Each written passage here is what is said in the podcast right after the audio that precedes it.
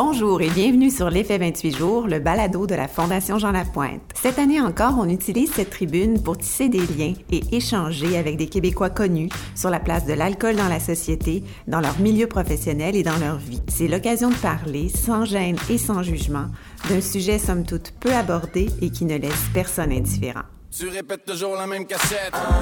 T'es déjà drunk avant le 5 à 7. Pas capable de marcher dread, show red. Pour toutes tes conneries, t'as toujours les bonnes défaites. Croix de bois, croix de phare, tu peux me croire. Juré craché demain matin, j'arrête de boire. Au micro aujourd'hui, l'experte en dépendance et directrice générale de la Maison Jean Lapointe, Anne-Élisabeth Lapointe. Reprenant le flambeau de son père, elle se dédie depuis de nombreuses années aux alcooliques, toxicomanes et joueurs compulsifs afin de les soutenir, de les outiller et de les guider dans leur démarche curative. Avec elle, nous avons choisi de nous intéresser plus précisément aux dommages collatéraux entraînés par la COVID-19. Jusqu'à quel point les habitudes de consommation des Québécois ont-elles été chamboulées par les confinements, l'isolement, l'anxiété et la précarité vécues à large échelle durant les derniers mois? L'experte fait le tour de la question en toute franchise. Voici donc le balado d'Anne-Élisabeth Lapointe ayant pour thème Pandémie et alcool. Bonne écoute. Alors, euh, Anne-Elisabeth, bienvenue à l'effet 28 jours. Merci de l'invitation. Ça fait plaisir. Euh, Anne-Elisabeth, on, va faire peut-être un petit, parcours, un petit tour de ton parcours euh, personnel et professionnel. Bien évidemment, directrice générale de la Maison Jean Lapointe, fille de ce fameux Jean Lapointe, mais évidemment une histoire familiale avec l'alcool impliqué du côté du papa autant que de la maman. Parle-nous peut-être un petit peu du contexte, puis après ça, Peut-être qu'on peut voir un peu le cheminement que tu as fait pour euh, devenir intervenante puis directrice après coup. Donc, euh, c'est sûr que oui, mon père, euh, les gens le savent, là, il y a eu un problème d'alcool. Moi, j'étais vraiment très, très petite. Premièrement, le problème a commencé, je n'étais pas née. Et donc, j'ai pas nécessairement vu l'alcoolisme de mon père. Toi, tu as vu ton père rétabli, dans le fond, quand tu étais plus jeune, c'est ça? Oui, à partir du moment où j'étais plus consciente de ce qui se passait, mon père avait arrêté de consommer. Mais c'est sûr que chez nous, il y avait quand même des, des, non-dits, il y avait quand même mm. des tensions que je pouvais ressentir. Donc, j'étais une enfant très anxieuse sans nécessairement comprendre pourquoi. exactement. Et puis, euh, mon père, donc, a cessé de consommer. Euh, j'étais au primaire. Et puis, euh, par la suite, mon père a fondé donc la maison Jean Lapointe, après ça, la fondation Jean Lapointe. Et c'est là que j'ai été beaucoup plus consciente du côté positif de l'alcoolisme de mon père. Et euh, tous les enfants, s'impliquaient dans les télétons, on était bénévoles les journées des télétons, etc. Donc, c'est sûr qu'on avait le nez collé sur la maison et sur ce qu'était le rétablissement et comment mon père aidait des gens à s'en sortir. Donc, jusqu'à environ euh, l'âge de, de, 18 ans, c'était ma réalité par rapport à l'alcoolisme. quand même de, de, gens fiers de voir que, leur père aidait d'autres gens puis euh, avait surmonté une difficulté personnelle pour avancer. Ça devait être ça aussi. C'était beaucoup ça. C'était beaucoup euh, aussi mon père qui aidait d'autres gens dans sa vie personnelle. Alors, des gens qui venaient cogner à la porte le dimanche matin, des, des, hommes, surtout des alcooliques, que mon père accueillait dans le salon. Puis, donc, ma mère qui nous disait, on ouvre toujours la porte à ceux qui ont, qui ont besoin d'aide. Donc, j'ai été élevée beaucoup là-dedans. Euh, c'est sûr que plus jeune, à partir du moment où mon père est sorti publiquement, il euh, faut comprendre, c'était un des premiers à s'afficher comme étant alcoolique. Il y avait beaucoup de tabous et de préjugés. Il y en a encore, ceci dit. Mais c'est sûr que là, parce que mon père était connu, euh, ben là, c'est sûr qu'à l'école, j'y ai goûté quand même. me faire ah traiter de fille d'alcoolique et tout et tout. Ah oui, absolument. Oui, parce qu'à l'époque, en plus, il n'y avait pas cette notion de connaissance que c'est une maladie. On pensait plutôt que c'était un vice et euh, ça, ouais, j'imagine que ça n'a pas dû être facile. Ben, je comprenais pas ce que ça voulait dire non plus, là, parce que j'étais petite. Donc, euh, mais je, comprenais que c'était un jugement à l'égard de mon père. Donc, ça, j'ai vécu ça. Euh, mais comme j'ai dit tantôt, moi, ce que j'ai vu, c'est le rétablissement et toutes les belles choses qu'il a pu faire avec, justement, ces difficultés. 18 ans. Oui. À partir de 18 ans, c'est ma mère qui a comme exactement. Donc ma mère a commencé à boire. Elle buvait euh, occasionnellement. Euh, c'était rare que je voyais ma mère mm-hmm. boire. Puis, euh, quand ma mère a eu autour de 44-45 ans, elle a commencé à boire et elle s'est mise à boire très vite beaucoup d'alcool. Donc, et je ne peux pas parler pour mon frère, mes sœurs, mais moi, je me suis comme réveillée devant une femme qui allait très bien, qui ne buvait pas, et je me suis réveillée avec une mère qui était soudainement alcoolique. comment on comprend ça? Ça doit être un choc. Je le comprenais pas. Euh, ça a été, euh, ça a été euh, je pense, des années où j'ai vécu beaucoup dans le déni, dans la survie. je, vraiment, j'étais pas capable de m'expliquer qu'est-ce qui était en train de se passer. Et surtout, du fait que j'étais la plus jeune à la maison, cette responsabilité-là qui s'est retrouvée, en fait... sur tes épaules. Sur mes épaules. Parce qu'il n'y avait plus personne d'autre que toi à la maison. Exactement. Et donc, je me suis retrouvée finalement à, à garder ma mère donc les rôles inversés. Donc, ce que j'ai fait pendant des années, c'est rester à la maison.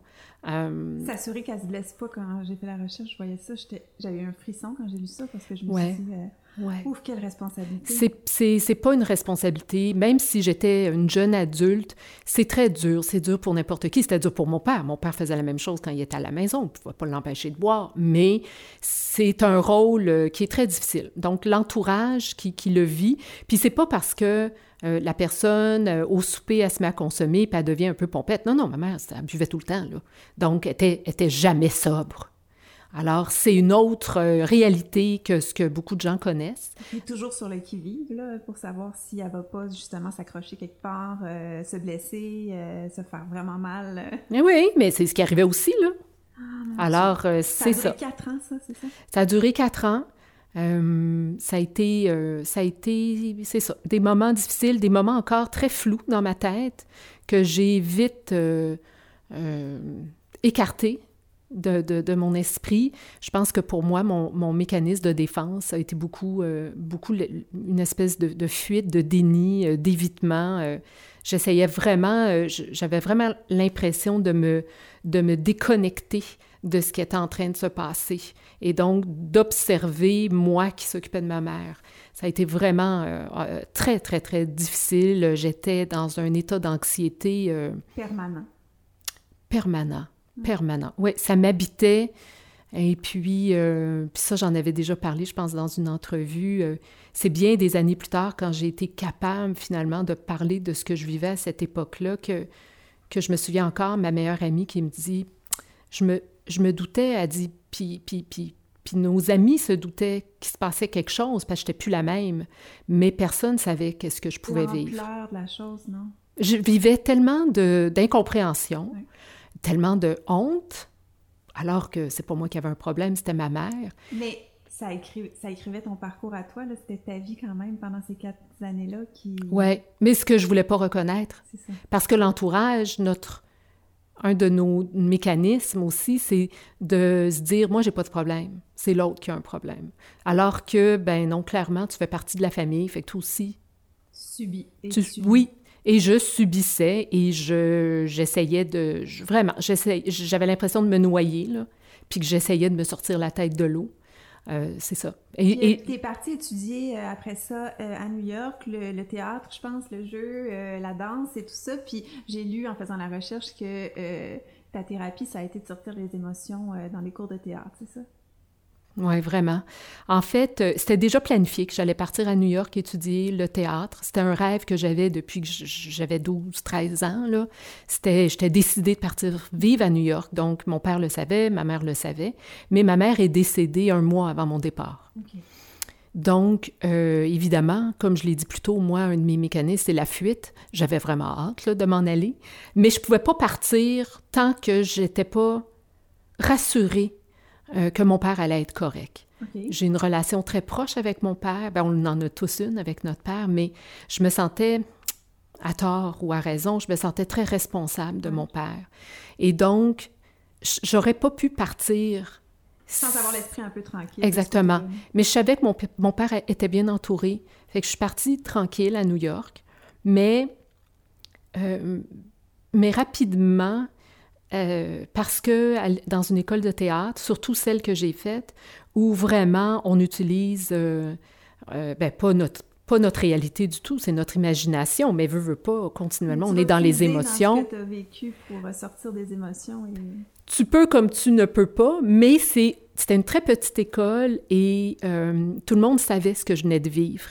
Mais moi, là, j'étais un mur de glace. Là. Je me rappelle encore, je marchais dans la rue avec des, amis de l'école, puis on apprenait à se connaître. Là, c'était le début de l'année, puis on parlait, bah, qu'est-ce que font tes parents? Da, tes parents sont encore vivants? Bon, puis je parle, ben non, moi, ma mère est décédée.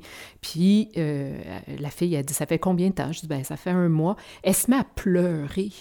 Mais moi, je, lui ai non, je lui ai transféré ce que je voulais pas vivre. Elle, elle s'est mise à pleurer, puis je la regardais en voulant dire, ben voyons, moi, je braille pas. Pourquoi tu brailles, tu sais? Puis euh, c'est comme à l'école, ils savaient ce que je vivais, bien souvent dans les scènes d'improvisation, on me faisait vivre des situations liées à ma réalité. Pas parce qu'ils voulaient, c'était pas une thérapie. Eux autres, ils voulaient aller chercher l'émotion chez moi. Donc, quoi de mieux que d'aller, rentrer le fer euh, ah dans la plaie. Donc, c'est pour ça que je dis que ça a été vraiment une thérapie pour moi. Euh, et comme j'étais loin, j'étais anonyme, personne ne savait qui j'étais j'étais capable tranquillement d'ouvrir et de dire réellement, au lieu de faire croire que ma mère avait eu un cancer, ben d'avouer, de dire, ben non, finalement, ma mère avait un problème d'alcool, elle en est décédée. Puis en amont les choses, est-ce que ça a été un début de, j'allais dire, de soulagement, de, de guérison, d'admettre euh, la difficulté qu'elle avait eue pour toi après ça, pour suivre?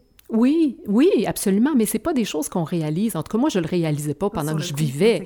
Mais c'est sûr qu'avec le recul, je suis capable de voir que ça a été un début de, de, deuil, finalement, que je faisais pas, là. Je le faisais pas, le deuil de ma mère. Donc, ça s'est fait doucement. Euh, et aussi beaucoup, j'avais, j'avais un besoin énorme de me sentir euh, complètement anonyme, de pas être la fille de Jean Lapointe. J'avais besoin, moi, premièrement, en tant que comédienne, de, m'assurer que j'avais mon propre mhm. talent, mais également, est-ce que si je confiais euh, quelque chose que je vivais dans ma vie personnelle, mais que personne n'allait poser un jugement quelconque sur mon ah, père, ma mère, ma famille ou autre. Là, ouais. Tout à fait. Donc, tu as passé combien de temps à New York? À peu près cinq ans. Cinq ans, quand Et après ça, la carrière de comédienne a été mise de côté. Tu as poursuivi tes études, je pense, en toxicomanie, si j'ai bien compris, ou en toxicologie, je sais pas trop. Euh, c'est arrivé comment dans le portrait? Est-ce que ça a à voir avec ton cheminement par rapport au décès de ta mère? Oui, absolument, absolument. Euh, quand j'étais plus jeune, puis que je voyais mon père aider des gens qui avaient des problèmes d'alcool ou, avec une autre substance, et, que je voyais qu'à la maison Jean Lapointe, tous les employés étaient des gens qui avaient eu la problématique, j'ai compris, j'ai déduit en fait, qu'il fallait avoir eu un problème de dépendance pour pouvoir travailler dans le domaine. Et euh, pendant... Que c'était l'approche, hein? C'était l'approche. un alcoolique ou un toxicomane pour en aider un autre. Et c'était pas mal la seule approche à ce moment-là. Et euh, pendant que j'étais à New York, je suis sortie avec euh, quelqu'un qui avait eu des problèmes de consommation et qui était retourné à l'école étudier en toxicomanie. Ça, c'était mon copain à New York. Puis, je lisais ses travaux, je lisais ses livres, je, je trouvais ça vraiment intéressant. Et c'est lui qui m'a dit, ben écoute, tu devrais étudier là-dedans j'ai dit, ben je peux pas, j'ai pas eu de problème. Puis il dit, ben voyons donc. Il dit, moi, dans mes cours, j'ai plein de gens qui n'ont pas eu la problématique. Et là, j'ai fait, euh, what? Donc, c'est là que j'ai compris que c'était un monde qui était accessible, finalement, pour moi. Euh, et donc, euh, tu sais, beaucoup à la blague, ce que je dis, c'est quand j'ai gradué de l'école de théâtre, j'ai accroché mes patins, puis je, je, je, dis à tout le monde, I'm a retired actress. et puis, je, suis, je suis revenue à Montréal. Euh, je me suis informée sur les études que je pouvais faire. Et donc, je suis, je suis retournée euh, à l'université, finalement, sur les bancs d'école. Puis j'ai étudié dans, dans ce domaine-là pour avoir tout ce qu'il faut pour travailler euh, auprès des gens qui avaient des problèmes de dépendance. Puis évidemment, bon, chez les Lapointe, c'est des gens qui aident, qui aiment venir en aide aux gens, être là pour les gens. Donc ça allait de soi, là. Tu devais te sentir utile, tu devais te sentir... Ça a été quand même... Parce qu'il y a une différence entre euh, le métier d'actrice ou de comédienne, puis ce que tu fais maintenant, là, je veux dire, euh, l'impact direct sur les gens n'est pas le même. Et, puis c'est ça, et vraiment tellement, tellement cliché, là, mais me coucher le soir, en n'ayant pas aidé quelqu'un, pour moi, là, ça me rendait tellement malheureuse. Le métier de comédienne, de chanter, euh, de jouer, de danser, c'est absolument merveilleux, ah mais euh, ça, ça nous fait du bien. mais c'est pas comme aider quelqu'un d'autre. Chez moi, c'était pas aussi satisfaisant ou gratifiant. Puis, euh, mais c'était un combat quand même pendant que j'étudiais parce que justement, je me disais, mon Dieu, c'est tellement collé à ma réalité est-ce que c'est un bon choix que d'aller travailler dans ce domaine-là ou pas? Ça a-tu fait naître des, choses que tu avais enfouies, justement? Oh, tellement, mais tellement. Continuellement. Vraiment. Et donc, c'est sûr qu'il faut être prêt à se regarder à nouveau. Là. Puis, euh, quand j'ai fait mon stage, euh, parce qu'on a le choix, soit de prendre plus de cours ou de faire un stage dans un centre. Je suis allée faire un stage euh, dans une autre clinique, là, euh, la clinique du Nouveau Départ, qui était gérée par le docteur Chiasson à l'époque. Et c'est là que tout s'est confirmé. J'ai compris que j'étais à la bonne place. Sur le terrain, là, j'ai fait, OK, je suis vraiment, vraiment à la bonne place. Ton père a réagi comment quand tu as voulu euh, faire bifurquer euh, du théâtre et, du jeu pour t'en aller aider comme lui avait fait plein de gens? Il pas... ben, au début, tu sais, il n'a pas dit grand-chose. Il, me laissait aller là-dedans sans trop, euh, sans trop questionner. par la suite, je me souviens, j'ai croisé justement quelqu'un qui était sur le conseil d'administration de la maison. Puis il me parle, puis il dit Écoute, savais-tu qu'à la maison Jean Lapointe, on, on met sur pied un programme pour aider les gens qui ont des problèmes avec les jeux de hasard et d'argent. Puis moi, dans ma tête, je voulais être travailleuse, euh, tu sais, sur le terrain, aider, genre, ceux qui s'injectaient des drogues dures. Mais je voulais être dans, dans la rue, là. Ah ouais, je voulais vraiment aider les héroïnomanes, puis ceux qui s'injectaient, puis ceux qui... C'était là que je me voyais. Fait que je disais non, non, ça m'intéresse pas. Tu sais. Puis revenait à charge. Oui, mais tu le sais, il me semble que je te verrai là. Là, finalement, je me suis dit, bah, OK, correct. Fait que j'ai envoyé mon CV à la maison Jean Lapointe. J'en ai pas parlé à personne. Euh, je l'ai envoyé au directeur. Le directeur sait qui je suis. Il l'a remis aux gens en charge du programme. Il a juste dit, j'ai reçu ce CV-là, faites ce que vous voulez avec, sans dire si j'étais qui. Euh, j'ai passé, j'ai passé les, les entrevues, puis j'ai été embauchée. Donc, tout ça s'est fait euh, de façon très organique, comme on dit, euh, de façon très naturelle. Mais, et très anonyme. Eh et donc, euh, quand j'ai finalement été embauchée, ben c'est sûr que mon père n'était pas du tout au courant. Il ne le savait pas, là. Alors, c'est sûr que pour revenir à ta question, quand finalement j'ai annoncé à mon père, ben je, je, m'en vais travailler comme intervenante à la maison Jean Lapointe, ben c'est sûr que mon père, évidemment, comme un grand sensible, il, était, il pleurait, euh, il pleurait de, de, de joie et de fierté. Puis, euh, et c'est comme ça, en 2001, je suis rentrée. Euh, donc, depuis 2001, donc depuis 20 ans, tu as fait plein de choses différentes durant ton parcours. Est-ce que tu peux nous en parler un peu? Oui, oui, absolument. C'est sûr que je, je, suis entrée à la maison Jean Lapointe sans plan. Donc, je me suis dit, je vais aller apprendre c'est quoi ça, travailler avec des gens qui ont des problèmes de jeu. Euh, mais c'est tout. Je, ne suis pas le genre de fille à qui euh, tu peux dire On te vois-tu dans cinq ans? Non, moi, pas, je suis pas là, tu sais. Je suis vraiment euh, un jour à la fois, dans le moment présent. et donc. donc, que pour le jeu au début, c'était oui. ça. Alors, c'était vraiment ça. J'ai découvert un univers que je ne connaissais pas, ne comprenais pas. Puis j'ai été fascinée de voir ce qu'était une addiction comportementale versus une addiction à, une, substance. Ouais. Et euh, j'ai vraiment eu un, coup de cœur. Et, euh, et donc, c'est ça. Et j'ai commencé comme intervenante. Euh, et puis, j'aime quand les choses bougent. C'était un nouveau programme, toujours en évolution. J'aimais ça. donc, tout changeait. Tu n'avais pas le temps de t'ennuyer. J'imagine qu'il faut toujours aussi mettre ses connaissances à jour. Euh, ça doit évoluer vite dans ce milieu-là. Il faut se former constamment. Absolument. Donc, des formations au niveau du jeu. Ah, j'en ai eu, j'en ai eu, j'en ai eu.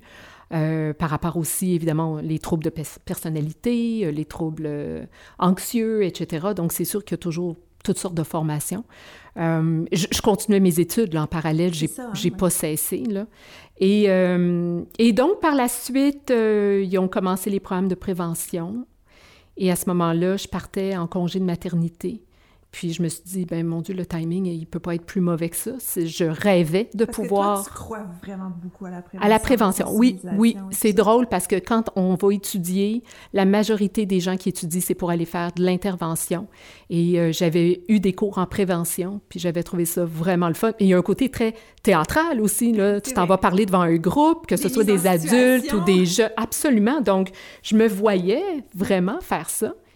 Et donc, j'ai insisté auprès de mon directeur pour lui dire, euh, pendant mon congé de maternité, je, vais, je, vais, je veux faire partie de l'équipe. Puis quand je reviens, je reviendrai intervenante. Donc, tu allaites ton bébé, tu t'en vas donner des conférences, tu reviens à la maison. littéralement. Littéralement. Je comprends même pas comment j'ai pu faire avec le recul.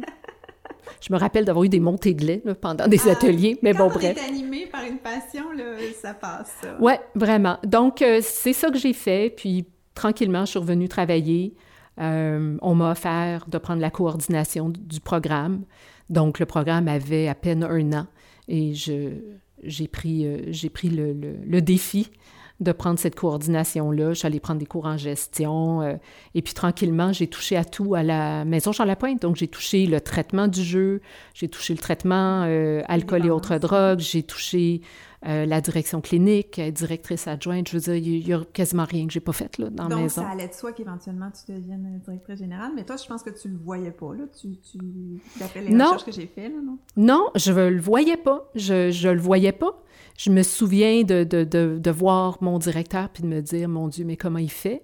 Euh, je me souviens aussi de réunions, justement, avec, avec euh, des, des, des, des directeurs et de leur demander d'être fascinée par l'expérience qu'il pouvait avoir, l'expertise, puis de me dire, mais comment est-ce qu'on peut bien avoir toute cette expérience-là euh, derrière la cravate? Puis eux me disaient, ben c'est, c'est le temps, c'est les années.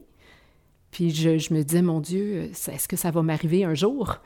Et, ça là, arrivé en 2019. C'est ça. Et là, de me dire, ah wow, effectivement, sans s'en rendre compte, hein, on prend, on prend en expérience, on prend en connaissance. Comme je te dis, jusqu'à il y a quelques années, j'étudie encore. Là. Ça se passe bien, t'aimes ton nouveau rôle de directrice générale? Nouveau rôle en deux ans, on peut, on peut encore appeler ça un nouveau rôle. Absolument, absolument. Je, je me sens euh, privilégiée de faire ce rôle-là. Je ne le prends jamais pour acquis mm-hmm. euh, et je considère que à travers ce qu'on vient de vivre, la pandémie qu'on vit encore, je me, je me trouve dans mon élément. Je me trouve dans mon élément. J'ai fait des interventions de crise aussi auprès des gens dans les casinos. J'ai, j'ai, vu des programmes continuellement en évolution avec des hauts et des bas. Donc, je me sentais vraiment prête pour faire. À ta place. Ah, vraiment à ma place. Euh, avec toujours en tête euh, l'idée que la maison porte le nom Jean Lapointe et que il faut à ce moment-là, pour moi, que ça reflète aussi l'âme de Jean Lapointe.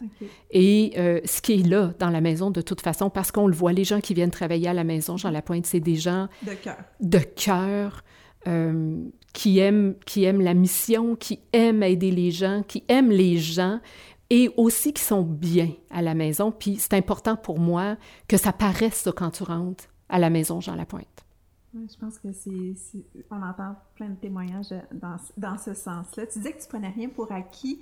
Euh, j'ai l'impression, mais je vois ça de l'extérieur, que euh, la façon de traiter les dépendances a peut-être évolué au fil des ans. Est-ce que c'est juste une impression ou c'est une réalité? Non, c'est une réalité.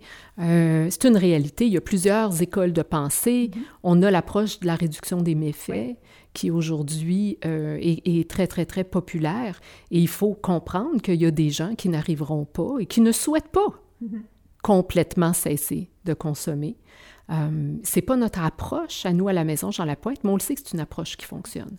Donc, il y a, il y a, il y a donc ces deux façons-là. C'est l'abstinence, on va montrer aux gens comment vivre sans consommer. Et il y a l'approche de, on va vous montrer comment être capable d'être fonctionnel tout en consommant d'une façon euh, contrôlée. Contrôlée. Euh, en limitant les dangers, tout ce qui est... Exactement. Mais évidemment, il y a toujours d'autres types d'approches. C'est sûr que nous, on travaille beaucoup euh, la motivation des gens continuellement, parce que ça fluctue. On le sait que la motivation, il y a des hauts et des bas. On le vit nous-mêmes, de ah toute façon. Oui. Ouais, on chaque... a une dépendance, sinon on le vit. Exactement. Euh, les, les gens qui ont des addictions comportementales, c'est sûr que tout l'aspect cognitif est essentiel à aborder parce que ça se passe là. Et donc, il faut aller comprendre. C'est sûr que quand tu as une dépendance comportementale, tu n'es donc pas dépendant à une substance, tu es dépendant à une expérience. comme quand on joue, par exemple. Quand on joue, euh, quand on achète trop, quand on travaille trop, euh, quand ça donne trop aux jeux vidéo. Bon, euh, et c'est l'expérience qu'on cherche à recréer continuellement. Et là, il faut aller démêler dans, dans le cerveau, OK, mais, mais, mais qu'est-ce qui se passe justement dans ton cerveau qui fait que tu veux continuellement recréer cette situation-là. Alors, il y a tout cet aspect-là cognitif qui est vraiment intéressant à travailler. Et évidemment, c'est le gros de la thérapie euh, qu'on fait auprès des, des, gens qui ont des problèmes de jeu. Est-ce que tu peux nous expliquer, là, parce que je pense que dans l'esprit des gens, il, il, il y a, a peut-être une, une, méconnaissance ou, ou euh, carrément quelque chose dont ils ne savent pas l'existence. Il y a une différence entre la Maison Jean Lapointe et la Fondation Jean Lapointe. Oui, effectivement, parce que moi, je n'arrête pas de parler de la Maison Jean Lapointe. Euh, la Maison Jean Lapointe, donc, elle existe depuis bientôt 40 ans. La mission de la Maison Jean Lapointe a beaucoup évolué au fil du temps.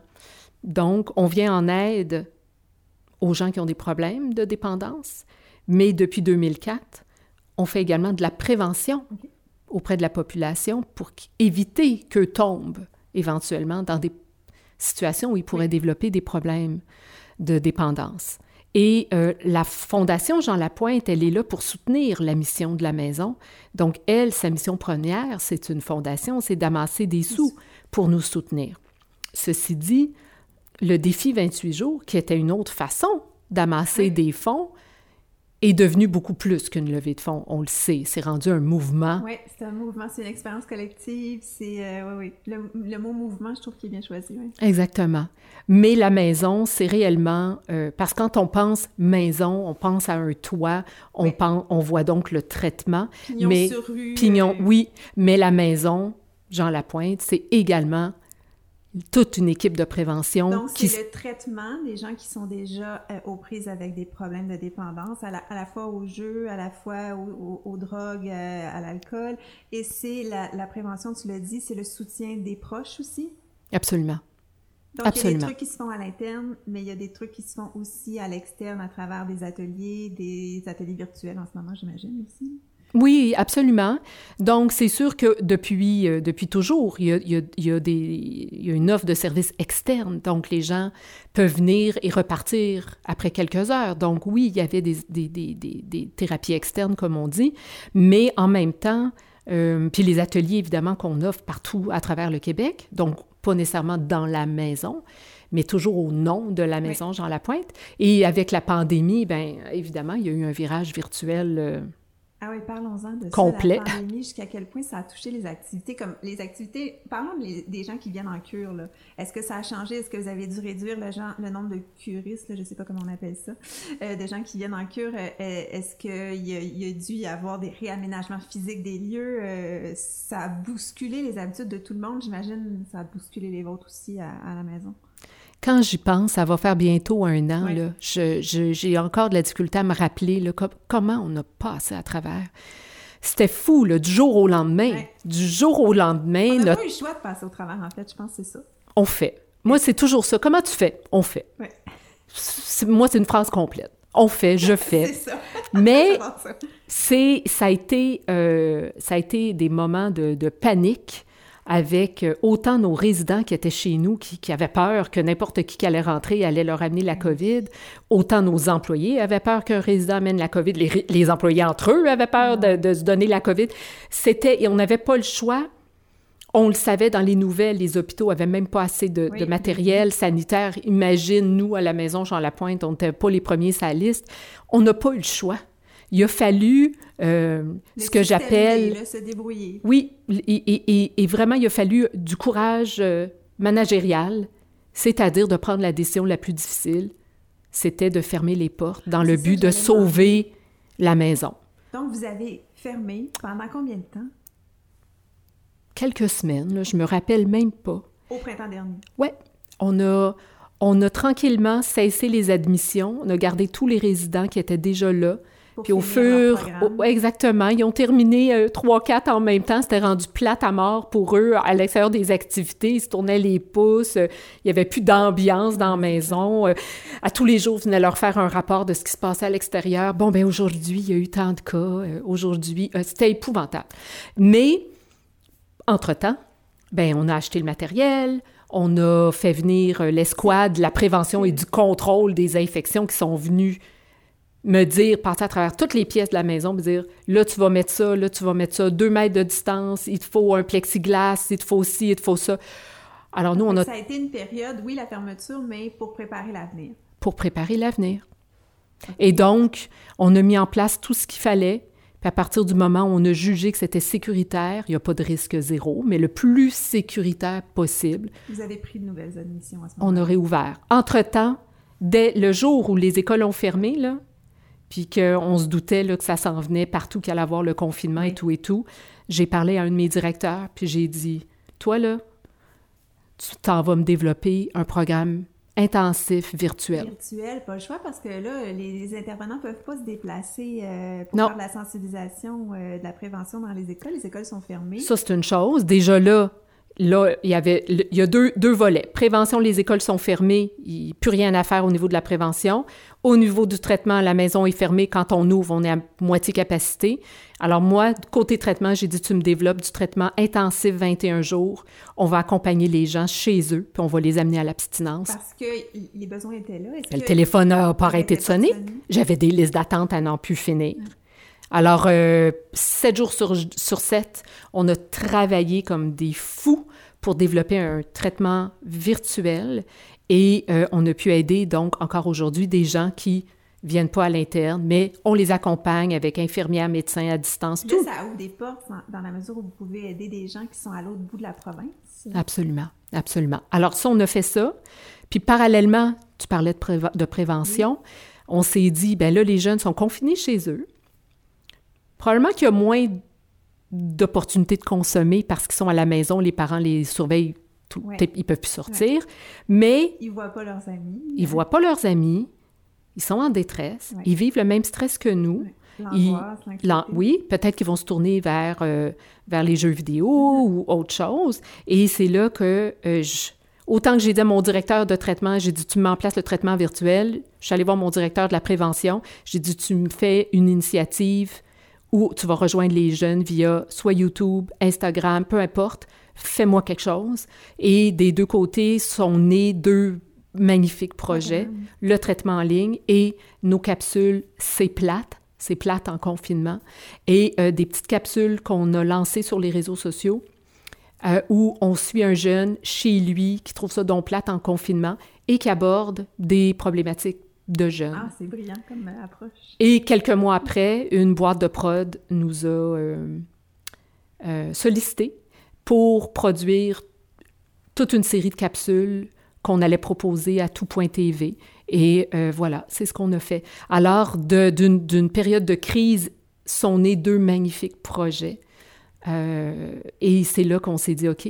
Des projets qui, vont avoir une, vitalité euh, sur le long terme, j'ai l'impression. Absolument. Le traitement en ligne se poursuit. Ben, c'est une réalité maintenant. Les le habitudes ont changé. Moi, j'ai plus le goût d'aller voir euh, quelqu'un en personne si je peux le voir en virtuel. oui, c'est ça. je, je, vais passer oui. à certaines statistiques parce que justement, c'est le sujet du balado d'aujourd'hui, la pandémie et l'alcool, puis je trouve ça assez impressionnant. Juste sur les, risques de la consommation d'alcool, c'est associé à plus de 200 problèmes de santé et ça euh, génère plus de 77 000 hospitalisations directes à chaque année. On se doute pas de ça. Euh, pour l'alcool, ben, quand on n'a pas un problème euh, récurrent et tout ça, mais c'est fou, c'est dommageable à ce point-là. Absolument, et c'est pas pour rien que continuellement, quand on fait des représentations au niveau de la prévention, on n'arrête pas de le dire un dollar investi en prévention va nous permettre d'économiser 10 dollars en coûts sociaux. C'est ça. C'est ça. Clairement. C'est donc investir en prévention parce que c'est ça qui va faire en sorte qu'il va y avoir moins de problèmes tantôt. Ça va désengorger dans les hôpitaux, euh, la santé et tout ça.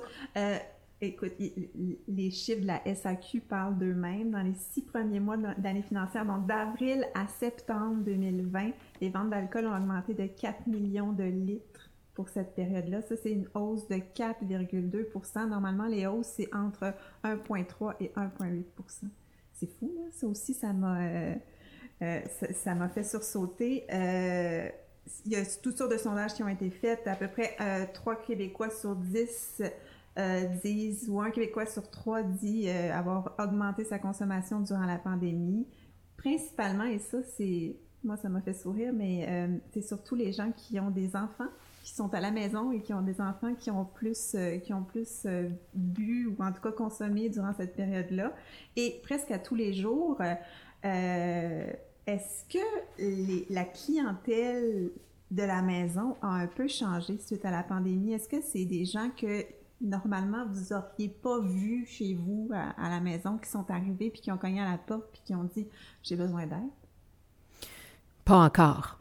Pas encore. Ça va peut-être se faire sentir par contre. Puis pourquoi je dis pas encore, c'est que euh, nous, on a fait également nos propres sondages avec la firme Léger également au mois d'avril et au mois de décembre, voire première vague, deuxième vague. Et euh, la conclusion est que les Québécois euh, n'ont pas diminué la consommation d'alcool. Alors, on a augmenté la consommation d'alcool en avril, mars-avril, et on, on, est resté. Oui, un petit pourcentage a continué d'augmenter, puis on s'est maintenu à la hausse. On n'a pas commencé encore à diminuer. Puis, ben, il y a des gens qui, eux, ont augmenté, mais euh, ils n'ont peut-être pas nécessairement encore une dépendance. Euh, ils n'ont peut-être pas encore réalisé qu'ils ont une dépendance et ils n'ont pas encore réalisé qu'ils avaient besoin d'aide. Par contre, ceux qu'on voit, là où le portrait change, c'est évidemment les rechutes. Alors, c'est sûr qu'il y a beaucoup de gens qui ont rechuté. Euh, en situation de pandémie, pour les mêmes raisons finalement que les gens ont commencé à boire plus. Donc ça, on en a beaucoup, des gens qui reviennent chez nous. Qui avaient fait une première cure, puis qui se disent « Ah, j'ai trébuché, j'ai ouais. besoin d'aide. » Oui, ça, ça c'est une de nos réalités. Euh, mais euh, j'ai bien l'impression que euh, d'ici un an, deux ans, oui, probablement que ça va être des gens qui n'auront pas réussi à revenir à une consommation peut-être plus raisonnable. Donc, toi, tu vois qu'il y aurait un avant-pandémie et un après-pandémie? Moi, je pense que, ouais. Est-ce qu'il y a un après-pandémie? On n'est pas encore rendu là, cela dit. Ben, en fait, je, je pense que la nouvelle réalité, c'est qu'on va vivre avec. Oui, exact. Mais en même temps, oui, euh, c'est sûr. C'est sûr que pour moi, autant au niveau de l'alcool et des autres substances qu'au niveau des jeux de hasard et d'argent, parce que ce qu'on a vu également, c'est que les casinos sont fermés, les restaurants, les bars, partout où il y a les appareils de loterie vidéo.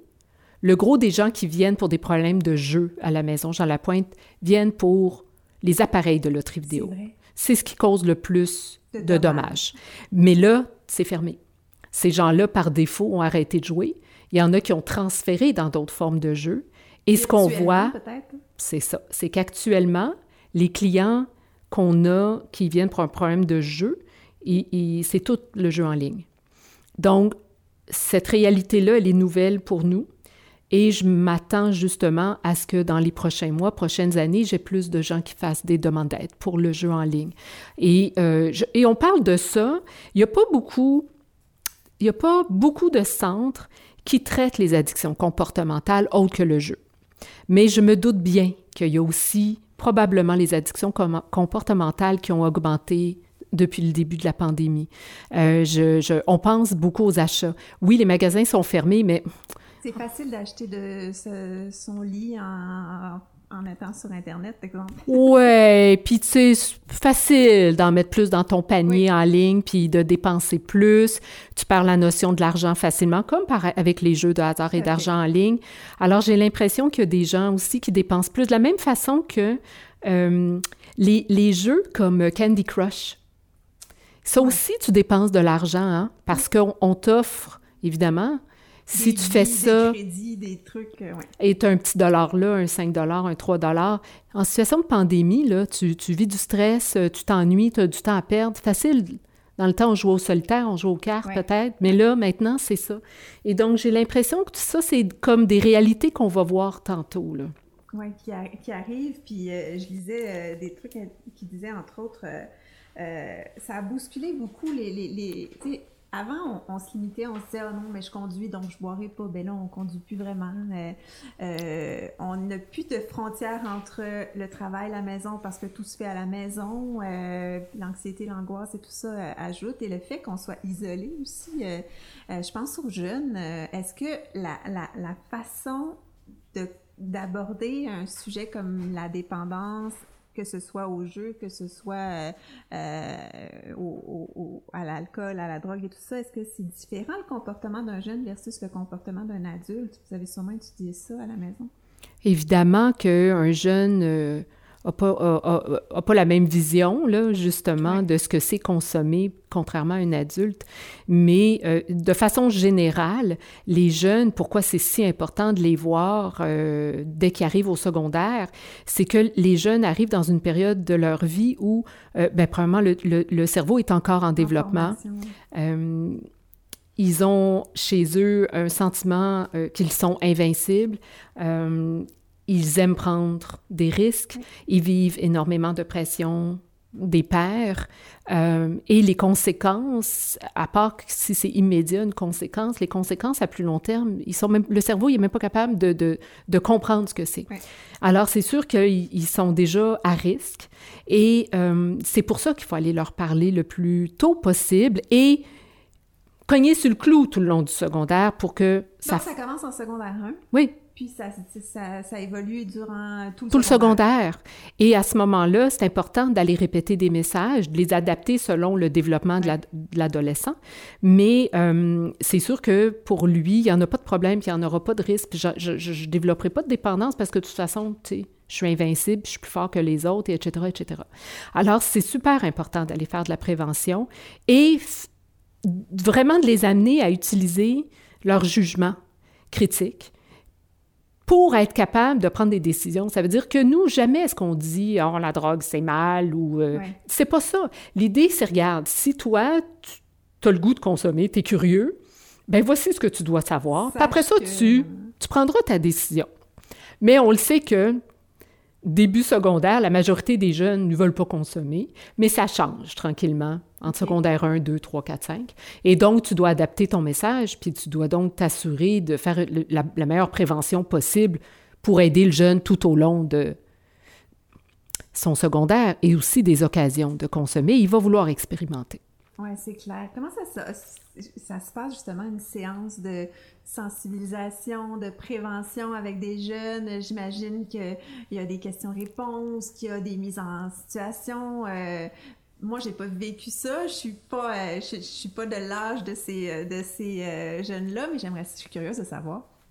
C'est tellement incroyable de voir la, la réponse et l'engouement des jeunes pour nos activités.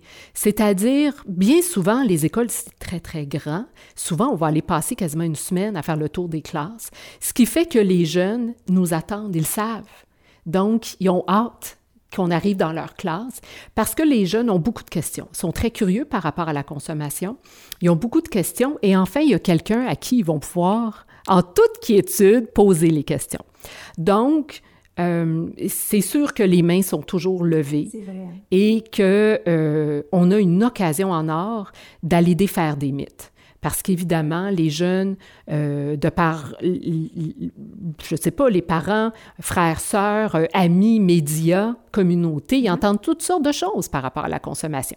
Donc, c'est sûr que nous, oui, on a, on a notre agenda, c'est quoi les messages qu'on veut envoyer, mais en même temps, on discute avec le jeune. Là. Parce que si un jeune te pose une question, puis tu fais, si je réponds pas à cette question-là, lui, il va rester avec cette impression-là, ça peut le placer à risque. Puis tous les jeunes dans la classe pourraient bénéficier que je prenne le temps de répondre à cette question-là. C'est sûr que c'est extraordinaire comme opportunité, mais les jeunes, c'est ça. Ils sont très curieux et euh, je crois que euh, ça leur permet d'avoir vraiment la, la meilleure idée, la bonne idée en fait, de ce que c'est la consommation, quels sont les risques. Mais on peut pas, nous, juste faire ça. Là. Je, fais, je vais parler aussi des autres activités qu'on fait. Mais tout ça pour dire que c'est interactif ce qu'on fait avec le jeune, parce qu'il y a des questions, on veut l'amener à réfléchir, puis plus il vieillit, plus on fait beaucoup de mise en situation, des débats, euh, on, va vraiment, vraiment aller chercher chez, chez eux là, des, des, des, leurs jugements, les arguments euh, pour défendre leur point de vue, justement. Alors, c'est le gros du travail qu'on fait avec les adolescents. Donc, euh, et c'est pour ça, je pense, euh, que ça fonctionne bien, les activités qu'on fait, justement, parce qu'on a commencé en 2004. Ça fait 16 ans qu'on est à travers euh, les écoles, Montréal et ailleurs au Québec, et que les écoles nous reveulent à chaque année. Donc, il y a quelque chose, on le sait. Il y a toujours des nouveaux élèves à, former année après année. Mais il y en a d'autres qu'on revoit d'année en année, puis c'est intéressant justement de pouvoir continuer à discuter. Puis parfois, on change de sujet parce qu'on va aller parler de la nouvelle technologie, encore une fois. C'est un, autre, truc que vous faites. Hein? Absolument. Fait que c'est de regarder avec eux, bon, OK, t'as-tu pensé quand tu fais telle action, là? Sur les réseaux sociaux. Qu'est-ce que tu penses que ça peut avoir comme impact? OK, quand tu te couches le soir puis que tu, regardes ça avant de te coucher, qu'est-ce que tu penses que ça peut avoir comme impact? Donc, on jase, ils ont beaucoup de questions, on fait beaucoup d'éducation au niveau des nouvelles technologies. Ah, ça, je ne savais pas, puis je trouve ça vraiment intéressant de, de mentionner parce que c'est une réalité qui touche tout le monde. Absolument. Puis c'est de regarder, il y a des bienfaits, mais il y a les méfaits. Comment utiliser la technologie d'une façon qui va être équilibrée? Oui. Et les jeux de hasard et d'argent, ben ils s'adonnent déjà avant l'âge légal. Puis c'est aussi de leur dire, OK, tantôt tu t'en vas au cégep, tu vas avoir 18 ans, tu vas avoir le droit d'aller jouer légalement. Ben on va te faire des rappels aussi. Donc, toute la notion de hasard. Donc, c'est vraiment beaucoup d'éducation, mais toujours dans un contexte où on essaye d'être plus dans un mode de discussion avec les jeunes. C'est la bonne approche. C'est la bonne approche. Et l'autre chose, c'est que moi, j'ai beau dire quelque chose à un jeune, si le soir il rentre à la maison, puis son père lui dit le contraire, le pauvre jeune, il ne sait plus où se garrocher. Et donc, après ça, il va regarder les médias, il va écouter son chanteur qui aime, qui lui chante des tunes sur le cannabis. Là. bon. Alors, l'idée, c'est quand tu fais de la prévention, il faut, faut pas seulement. C'est comme le traitement. Tu peux pas juste intervenir auprès du jeune ou auprès de la personne qui a un problème de substance pour augmenter tes chances de réussite, il faut que tu touches tout l'entourage. Alors, dans l'école, on parle aux enseignants, on parle aux intervenants, on parle aux parents à l'extérieur de la maison également. Comme à la maison Jean Lapointe en traitement, on parle également à l'employeur, on parle à la famille immédiate ou aux amis. On le sait que ça aussi, ça augmente le taux de réussite autant au niveau de la prévention qu'au niveau du traitement. Alors, on, on passe beaucoup de temps à parler aux parents également et leur, leur montrer en fait la base de comment ils, doivent eux aussi aborder le sujet de la consommation avec leurs jeunes. C'est une grosse brigade que la brigade de, prévention et de sensibilisation. mais c'est énorme, j'aime ça que tu utilises brigade, j'ai l'impression que c'est ça qu'ils sont devenus. Écoute, quand moi j'ai commencé là, comme coordonnatrice, j'avais deux employés. Je voyais 4-5 000 personnes par année. On est rendu en 2020-2021, puis cette année, il y a eu la pandémie, mais normalement, on devrait rencontrer 100 000 jeunes. 100 000 jeunes, pour combien de personnes, combien d'intervenants? Ils sont peut-être, on va dire, une douzaine sur Montréal. J'en ai peut-être 25 en région. Avant, j'avais en plus des jeunes dans les écoles qui animaient des activités de prévention, nos pères aidants formateurs. À cause de la pandémie, on ne peut pas, mais eux aussi, là, j'en avais une centaine. Donc, c'est sûr que, pardon, cette année, j'en ai peut-être une quarantaine. Mais imagine. c'est fou, hein? Qui s'ajoute à tous les employés de la maison. De, oui, de deux personnes, deux, deux employés, 4000 personnes rencontrées. 16 ans plus tard, 40 personnes, 100 000 personnes rencontrées. Tu te dis Voyons donc. Ça doit être une belle fierté, par exemple. Euh, c'est. Pour la directrice générale, autant que pour l'équipe. Je pense que pour l'équipe, c'est absolument extraordinaire. Euh, de voir euh, l'impact de leur travail. Quand on voit après ça des statistiques qui sortent au niveau de la problématique de consommation chez les jeunes qui diminuent. Oui, c'est ça que j'allais te poser comme question. Est-ce que depuis 2004, les statistiques sont de votre côté dans la mesure où ça, ça marche? Ça marche. C'est ça, la prévention, ça marche. On n'est pas les seuls. Il y a beaucoup d'organismes qui travaillent en prévention. Il y a les écoles qui travaillent en prévention. Je veux dire, on travaille tout le monde ensemble, ce qui fait qu'au bout de la ligne, les statistiques démontrent que, que les jeunes, la santé s'améliore. Mais c'est pas fini. Comme tu l'as dit tantôt, à chaque année, c'est des nouveaux jeunes qu'on voit. Fait que c'est pas comme si, bon, ce problème-là est réglé, on va aller régler un autre problème. Non, c'est à refaire à chaque année. Non seulement c'est des nouveaux jeunes, mais il y a souvent des nouvelles substances, des, des nouvelles réalités. Bien, et la pandémie est une nouvelle réalité. C'est qu'on gère cette année, tous, tous nos agents de prévention nous le disent, nos jeunes sont plus poqués qu'avant. Ça, là, c'est dur d'entendre ça. Tu te dis, la pandémie, elle a vraiment fragilisé la population au complet et nos jeunes, ils n'en ont pas échappé, eux autres. ils, sont maganés. Ils vivent l'anxiété, ils vivent l'isolement, ils vivent toutes les mêmes émotions que nous, on peut vivre. Euh, et, ils ont besoin de parler, ils ont besoin d'être entendus. Alors, quand on arrive, on, a vraiment l'impression dans les écoles qu'on amène un soutien additionnel à ces jeunes-là. encore plus nécessaire, je te dirais, en ce moment. Oui, et encore plus nécessaire de poursuivre nos capsules comme c'est plate, parce qu'on était sur les réseaux sociaux et on a eu des jeunes qui sont allés nous écrire en privé. Parce que c'est pas tout le monde dans une classe qui va lever la main pour dire ben moi j'ai envie de me suicider. Non. Mais en privé, un peu plus. Et donc on le sait que ça c'est une forme d'aide que nous on doit on doit absolument exploiter pour venir en aide à encore plus de jeunes. Puis cette année, le défi 28 jours, c'est un succès colossal. Bien, ça l'est à chaque année, mais cette année, puis je vais dire les chiffres, là, au 10 février, on était à 1,2 million de, dollars d'amassés et on a l'objectif à la fin du mois euh, de février d'amasser 1,6 million. Tu penses que cet engouement-là euh, ou cette prise de conscience-là des Québécois vient de où en cette année un peu euh, étrange, un peu complexe pour tout le monde? C'est une bonne question. Je pense que je vais prendre quelques minutes pour y réfléchir. C'est quand même, c'est fascinant en fait, parce que il y a, euh, pas que je veux faire du name dropping, là, mais John Taylor, John Taylor, c'est le bassiste du groupe Duran Duran. Il est venu à la maison Jean Lapointe il y a quelques années. Donc, c'est un ami dans ma vie privée. Puis, euh, John, lui, ce qu'il a observé depuis le début de la pandémie, c'est à quel point lui, a aidé beaucoup de gens à arrêter de consommer. Euh, quand il m'a dit ça, j'ai été vraiment euh, flabbergastée parce que moi, ma réalité était tout autre. Eu, parce que je suis dans un centre de traitement, j'ai eu l'impression que c'était le contraire qui s'était passé. Et euh, ça m'a ouvert les yeux sur, ben effectivement, c'est une opportunité d'arrêter de consommer. C'est une opportunité parce que justement, tu n'as pas l'occasion sociale de consommer que pour certaines personnes, effectivement, c'est le bon moment d'arrêter. J'avais pas nécessairement allumé là-dessus parce que sur les réseaux sociaux, tout ce que tu vois, c'est des gens qui banalisent puis qui boivent dans, sur TikTok, sur Instagram, puis c'est donc bien drôle, puis c'est donc bien le fun. J'ai comme pas vu ça. Alors, je crois que... Alors que lui, il voyait un monde de possibilités pour arrêter.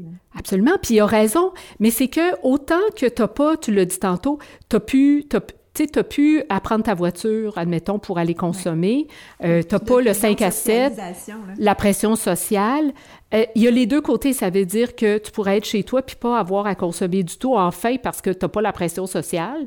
Mais et moi, ce que je vois, oui, mais tu es tout seul, tu peux te cacher pour consommer, tu peux boire n'importe quand.